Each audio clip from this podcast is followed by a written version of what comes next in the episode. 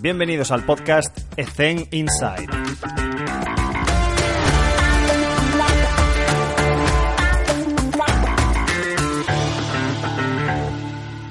Muy buenas a todos, hoy estoy con vosotros para comentaros una novedad que vamos a hacer en el podcast de ahora en adelante y, para siempre. Es una propuesta que, me ha, que me ha hecho uno de mis compañeros de equipo actualmente, Denis, sí, ha sido gracias a ti, y, y, me parece súper súper interesante. ¿Por qué? Porque eh, bueno, ya sabéis que las entrevistas llevo un gran bagaje de ellas, o sea, no estoy haciendo una entrevista a la semana. Yo estoy, creo que por la número 57, si no recuerdo mal, porque he aprovechado esta semana para hacer unas cuantas más. Pues eso, lo que os comentaba, para garantizar que haya mucho contenido y que esta herramienta nos sirva a todos para conocer realidades y contextos diferentes de nuestros compañeros de trabajo. Y este chico, Denis, me dijo, oye, era interesante que al principio de los podcasts comentases alguna frase célebre de, de, lo que te hayan comentado. Y si es que es verdad que hay gente que comenta cosas más relacionadas con entrenamiento, otras personas que hablan más sobre emprendimiento, sobre su experiencia, cómo les ha ido mmm, con sus mentores o con consejos que le han dado, otra gente que es un poco más tímida y humilde en el sentido de yo no soy quien para dar consejos, todos somos quien para dar consejos porque todos tenemos experiencia y hemos cometido errores y hemos aprendido lecciones que podemos transmitir a las nuevas generaciones o a gente que, que, tiene incluso más experiencia que nosotros. Todos, todos tenemos algo que aportar en ese sentido. Y creo que esta propuesta es muy interesante y vamos a empezar de ahora en adelante. Al principio de los podcasts os comentaré la frase célebre que me ha comentado el entrevistado en cuestión y en este caso, Manu, que es una entrevista que hice al principio, antes de que empezase la temporada, entonces, para que os pongáis en la tesitura, la hicimos creo que en julio, me parece. Luego estuvo vinculado con la selección que fue campeona del mundo. O sea, es una persona que tiene mucha experiencia, que tiene mucha formación, que es un apasionado de lo que hace. Y cuando le pregunto sobre una de sus citas célebres, que lo veréis en la entrevista, me dice, si no te esfuerzas al 100% día tras día, ¿cómo puedes saber dónde está tu límite? Es una frase muy potente, muy simple. De hecho, veréis en la entrevista que Manu le, le resta un poco de importancia diciendo que es, parece que es una frase de Mr. Wonderful, y puede que sí.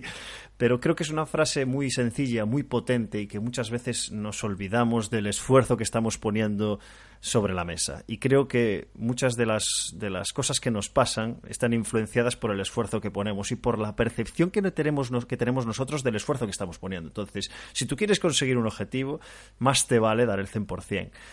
Que no vamos a dar el 100% todos los días, evidentemente. Evidentemente que vamos a tener días malos, días buenos, días que vamos a fallar. Evidentemente no somos máquinas, somos seres humanos que cometemos errores. Pero tenemos que intentar orientarnos hacia eso. Lo decía Alan Stein en uno de sus podcasts. Entonces, si no te esfuerzas al 100%, ¿cómo puedes saber dónde está tu límite? Vamos a darle un componente práctico. Actualmente, en ECEN, en nuestra empresa, hemos tenido un grupo de entrenamiento de, de Fit, se llama, que tenían como objetivo, era un grupo homogéneo que tenía como objetivo una bajada de peso específica individual en función de cada uno.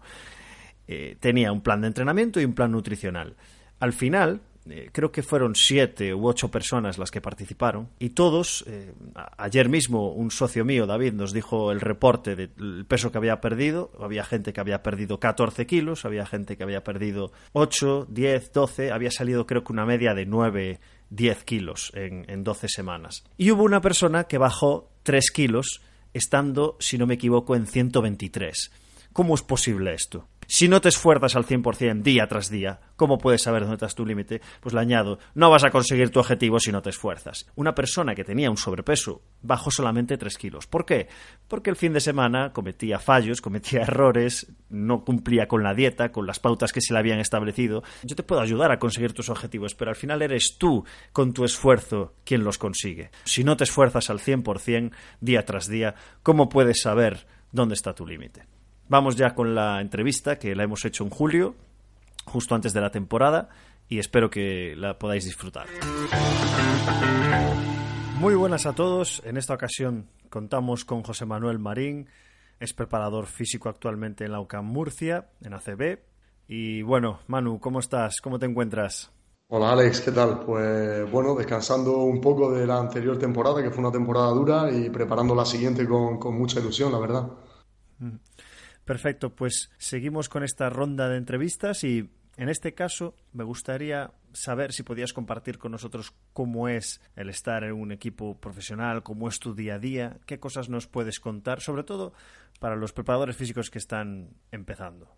Pues bueno, el día a día es un poco llegar por la mañana, eh, reunirnos el cuerpo técnico entero, eh, planificar el entrenamiento, eh, hablar un poco del entrenamiento anterior o del partido anterior, dependiendo del día de la semana y bueno, después en el entrenamiento, pues cada miembro del cuerpo técnico tiene su, su, apartado. En mi caso, pues al principio siempre se hace una parte de trabajo físico, bien sea preventivo, bien sea trabajo de fuerza o individual con algunos jugadores que necesiten un trabajo extra o, demás. Algunos jugadores van con, con, los entrenadores ayudantes a hacer algunos trabajos de técnica individual y demás.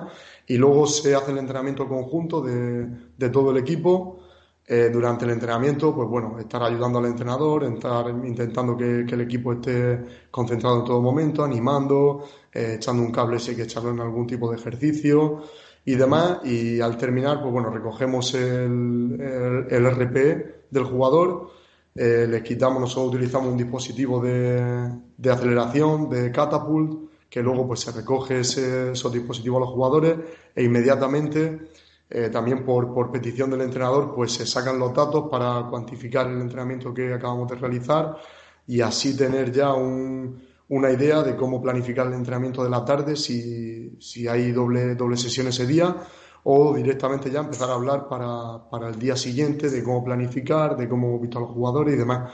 Es un poco un trabajo, digamos, muy intensivo, sin parar en todo momento y demás, pero bueno, también es un trabajo dinámico. Eh, en el que si te gusta y estás motivado se hace, se hace muy fácil, la verdad. Perfecto. En el tema de bueno, ahora la figura de Sport Science está muy en auge y se está hablando mucho sobre esto. En este caso, ¿cuentas con ayuda de otros preparadores físicos? ¿Te encargas tú de la recogida de datos, la gestión de esos datos? Pues para lo que acabas de comentar, ¿no? Esta tarde queremos ajustar diferentes variables o quitarle minutaje a jugadores. ¿Tienes ayudas con todas estas responsabilidades o estás empleado? ¿Cómo, cómo lo llevas?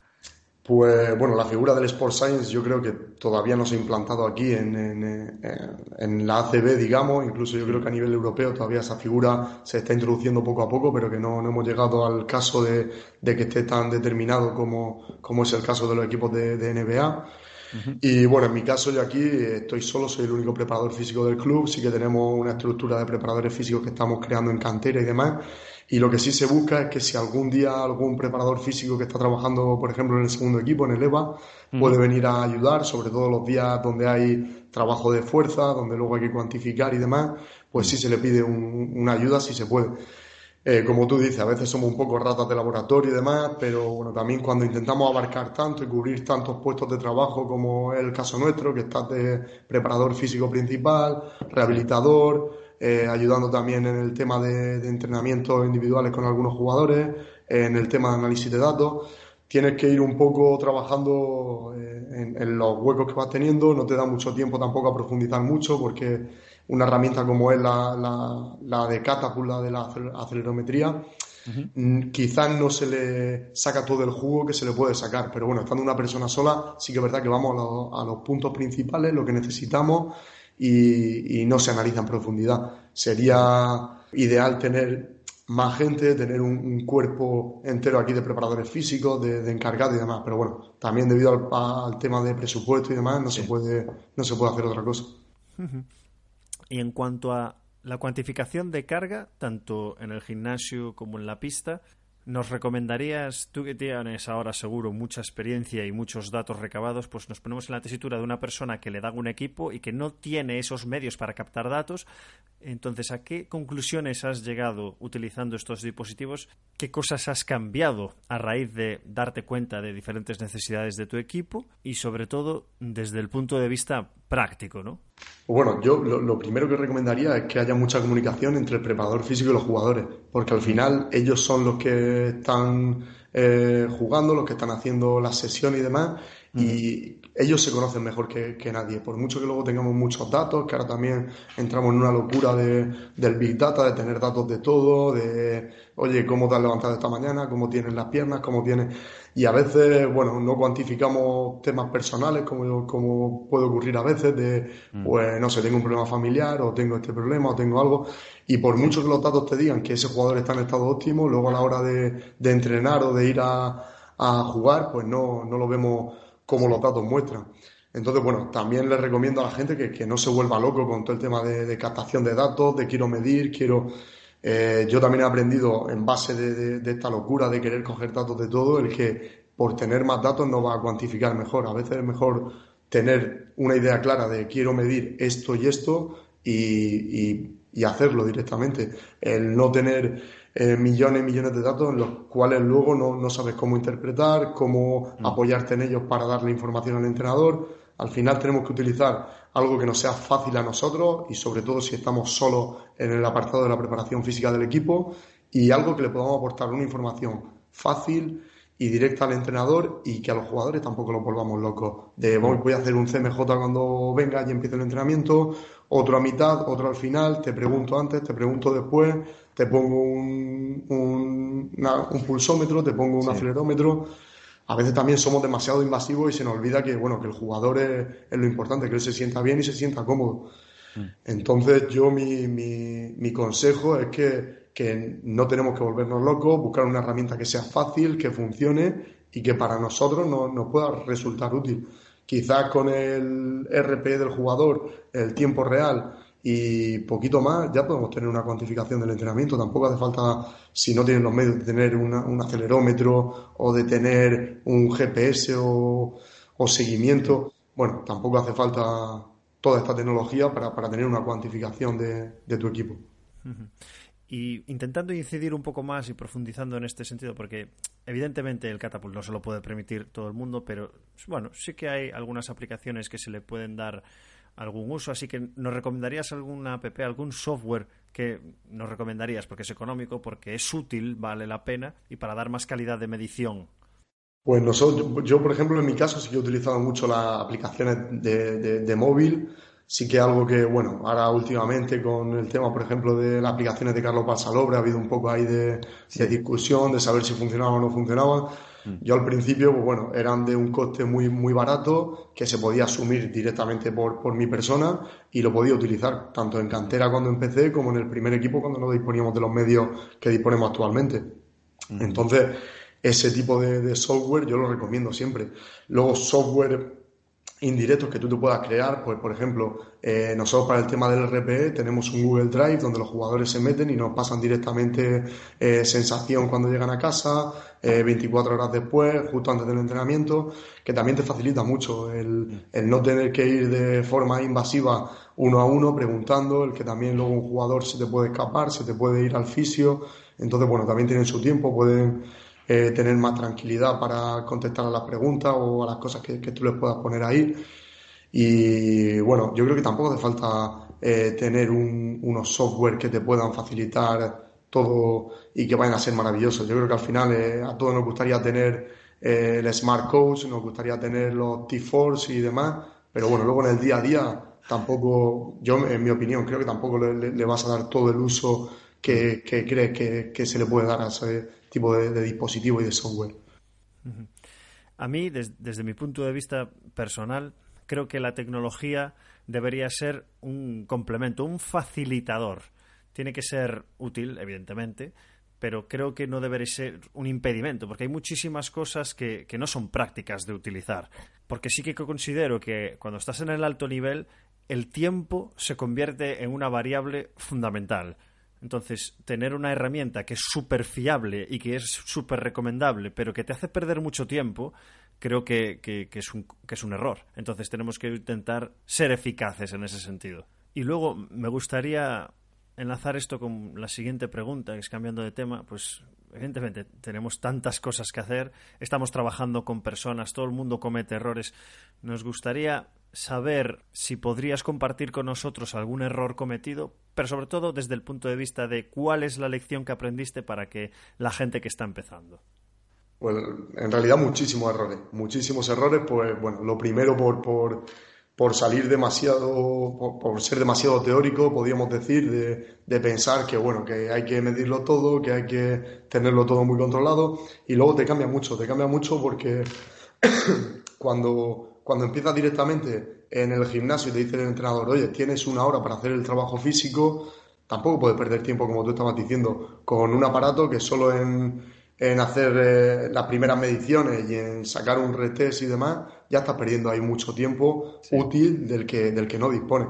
Mm. Y errores muchísimos, muchísimos, pues bueno, intentar poner un, un T-Force, intentar hacer sentadillas y perder toda la mañana de físico solo con, con, un ejercicio y que los jugadores te digan, oye, no puedo estar eh, perder un día de físico haciendo solamente sentadillas porque tú quieras medir la velocidad y que no me dé tiempo a hacer el resto del planning de, preparación física. Eh, bueno, miles, miles de errores. Luego con el tema de, lesiones, de muchas cosas. Me pasó, por ejemplo, con un jugador el tema de la, de la posactivación que hacíamos antes de un partido, que bueno, quizás las cargas que, que te ponen en los papers, de las que siempre hablan de, del PAP, de sí, hay que hacerlo con carga alta, pocas repeticiones y demás pues a este jugador, por ejemplo, le, supuso una fatiga neuromuscular muy alta y a la hora del partido él decía que se sentía muy mal, que se sentía muy pesado y que no se sentía bien. Yo había leído en el paper que era maravilloso, que era estupendo, que hacía que mejorase mucho el rendimiento. Imagínate luego, el jugador quería matarme a mí, el entrenador me preguntaba y yo tampoco quería decirle directamente, pues ha sido culpa mía porque he hecho esto. Entonces, bueno, es una situación que es un poco compleja, que luego aprendes de ella y dices, bueno, quizás esto voy a, voy a, probarlo primero en un entrenamiento, a ver cómo le puede entrar al jugador y no porque lo haya leído y crea que es la panacea, voy a, introducirlo directamente. Sí, sí, estoy totalmente, totalmente de acuerdo.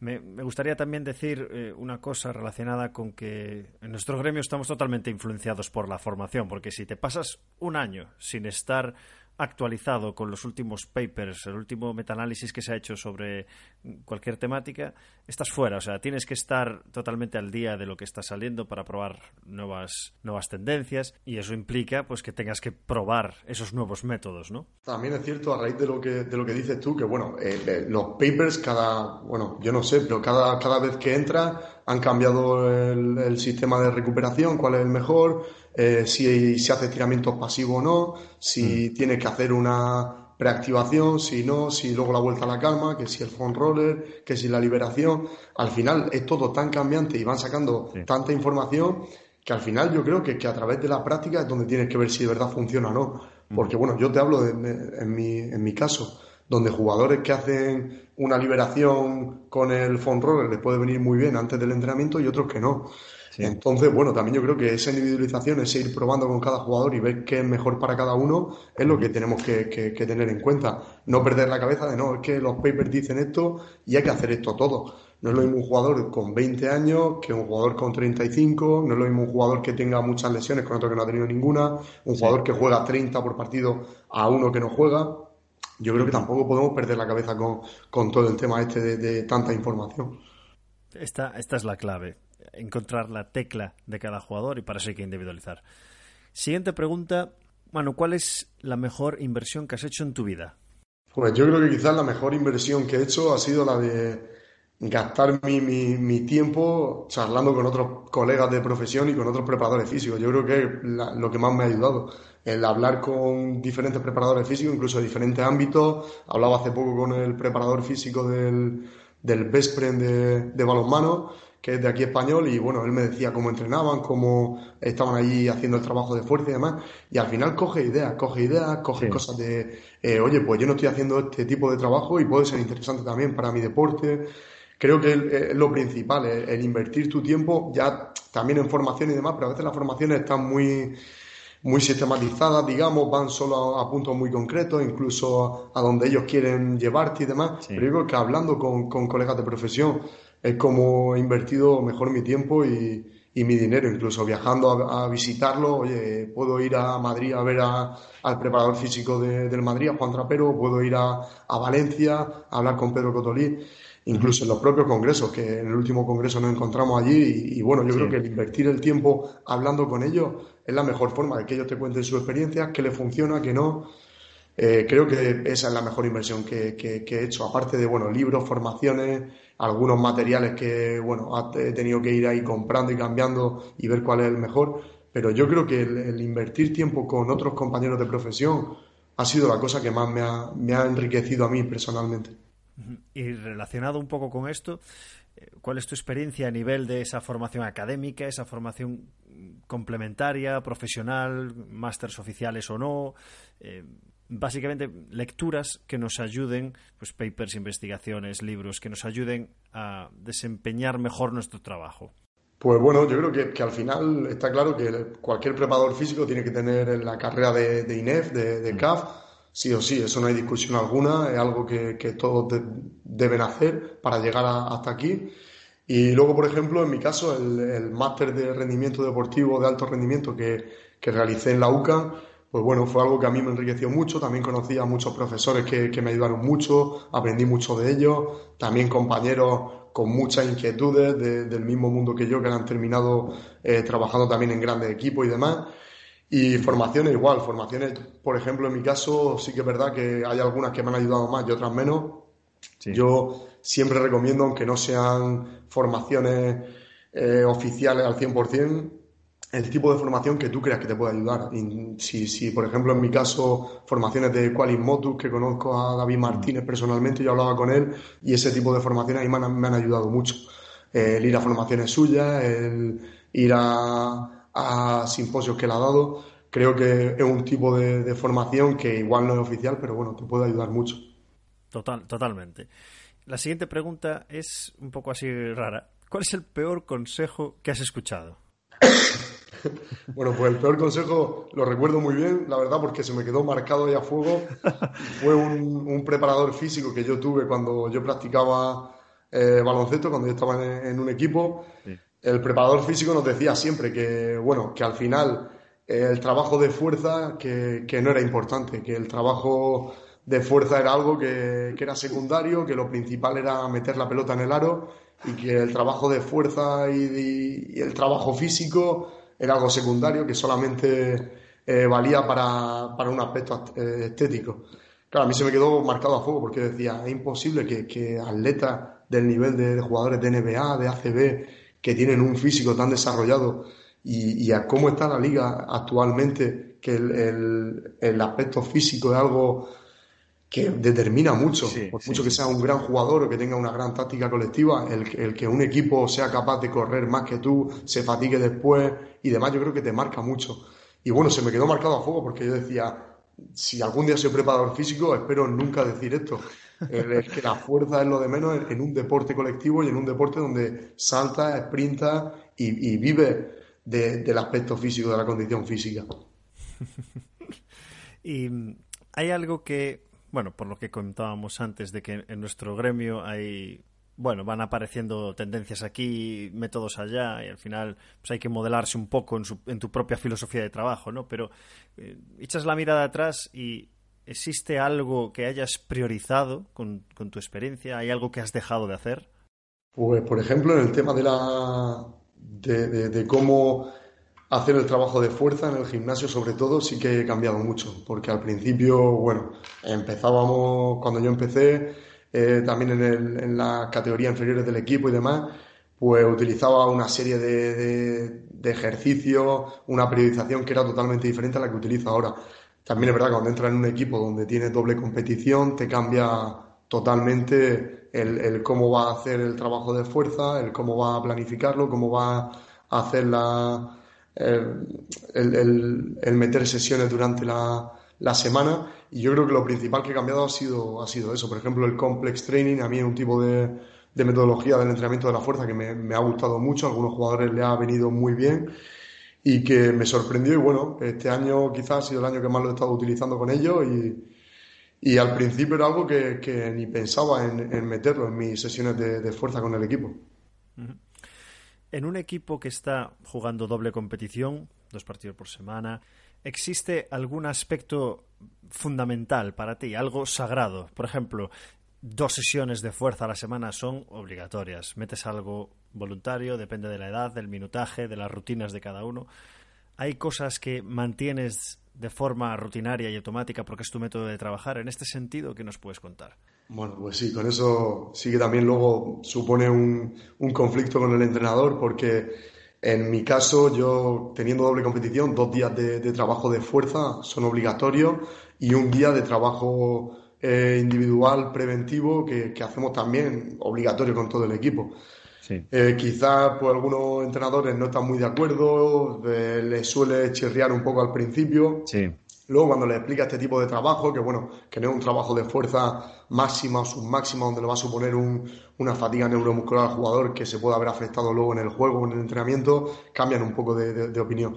Pero como bien tú decías, no es lo mismo luego el trabajo que realizas con un jugador de 35 años que juega 20 minutos que el que realiza con un chaval de 20 años que juega el, mismo tiempo, el mismo minutaje.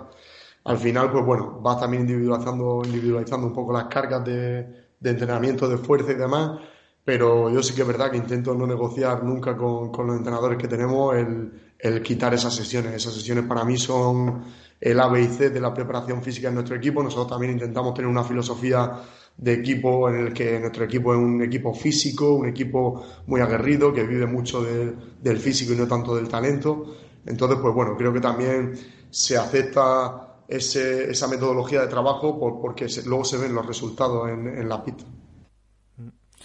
Totalmente de acuerdo. También es clave estar en un staff técnico que trabaje de forma multidisciplinar, que el head coach, eh, que al final es el jefe aprecia y valore el trabajo del preparador físico de nuestro, de nuestro gremio. Y también creo que es conveniente a nivel personal, creo que es conveniente educar al entrenador. Es decir, vamos a hacer gimnasio. No, no, no, no. A ver, vamos a hacer un trabajo regenerativo, optimizador. Esto le viene bien a los jugadores, les va a ayudar a la recuperación. Bueno, intentar educar también, eh, quizás con un lenguaje más coloquial al entrenador, para que sepa lo que están haciendo ahí dentro incluso, o sea, yo soy partidario de que los entrenadores vengan al gimnasio a ver lo que están haciendo. No, no, no, me parece mal.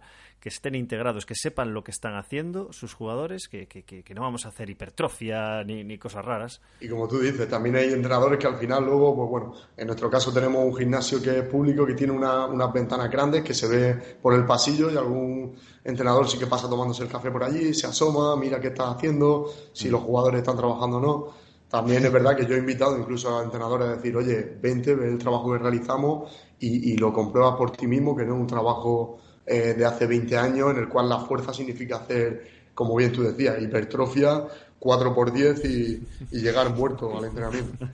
Exacto. Cambiando un poco de tema y ya para, para acabar, dos preguntitas. Una de ellas, tú seguro que es una persona que, lee mucho, ya tiene mucha experiencia, pues alguna cita quizás que se te haya quedado marcada, que te guste transmitir o que, o que a ti te ayude a nivel personal. Pues bueno, yo tengo una ahí que quizás suena un poco ahí, digamos, de Mr. Wonderful, por decirlo así, pero el, el, la cita dice que si tú no te esfuerzas al máximo y no das tu 100% día a día, ¿cómo puedes saber dónde está tu límite? Eh, algo que yo, por ejemplo, a los jugadores sí le insisto mucho porque hay veces que, cuando tienen ya esa conformidad de he llegado a CB o estoy en un equipo o vengo de un equipo grande y demás, bueno, yo como yo les digo, has llegado ya al límite, ya has dado el 100%. Yo creo que en mi caso no, siempre intento dar más, esforzarme más, mejorar porque creo que el límite siempre puede estar un poquito más arriba de, de donde ya estamos y que hay que luchar por conseguirlo, porque el quedarte con, con la cana, con, la incertidumbre de dónde habría llegado si me hubiese esforzado, es algo que, como yo le digo a los jugadores, eh, no, no puedes quedarte con ello. Tienes que, quedarlo todo y decir, oye, pues aquí está mi límite. Si soy eh, jugador de, no sé, de ACB, suficiente, pero ¿y si soy jugador de Euroliga? ¿Por qué no? Vamos a intentarlo. Exacto. Y bueno, igual como, como te decía, suena muy algo muy, muy obvio y tal, pero yo una frase que siempre, siempre la tengo conmigo y siempre se la digo a los jugadores, la verdad. Fantástico consejo. Última pregunta, ¿cuál es el consejo que le darías a tu yo de 20 años? Uf, a mi yo de 20 años, pues es difícil, la verdad. Es difícil porque no, no, no sabría muy bien qué decirle, pero yo creo que le diría que, que disfrute del día a día del trabajo y que se esfuerce al máximo porque Nunca sabe el tiempo que puede estar en, una profesión como esta. Es algo con lo que yo creo que todos soñamos, trabajar en alto rendimiento. Y una vez que, llega a ello, es algo que puede ser eh, a muy corto plazo y que quizá el día de mañana ya no, ya no pueda estar en, en un equipo de ACB. Son 18 equipos de ACB, eh, los que están ahí, 18 preparadores físicos entre miles de ellos, y creo que tienes que dar tu máximo y que tienes que disfrutar cada día que estés aquí, dar gracias porque no sabes cuándo se puede terminar este sueño y, y bueno, hay que intentar que, que siga eh, todo el tiempo posible. Genial, Manu. Pues oye, ha sido un auténtico placer. Me ha parecido súper interesante hablar contigo. Gracias por tu tiempo, por compartir tu experiencia y te deseamos lo mejor en el plano profesional, pero sobre todo en el personal. Así que esperemos que tengas muchos éxitos en esta nueva temporada y muchas gracias. Muchas gracias, Alex. Y nada, que siga este proyecto hacia adelante. Me parece un proyecto muy interesante y seguro que va a tener mucho éxito.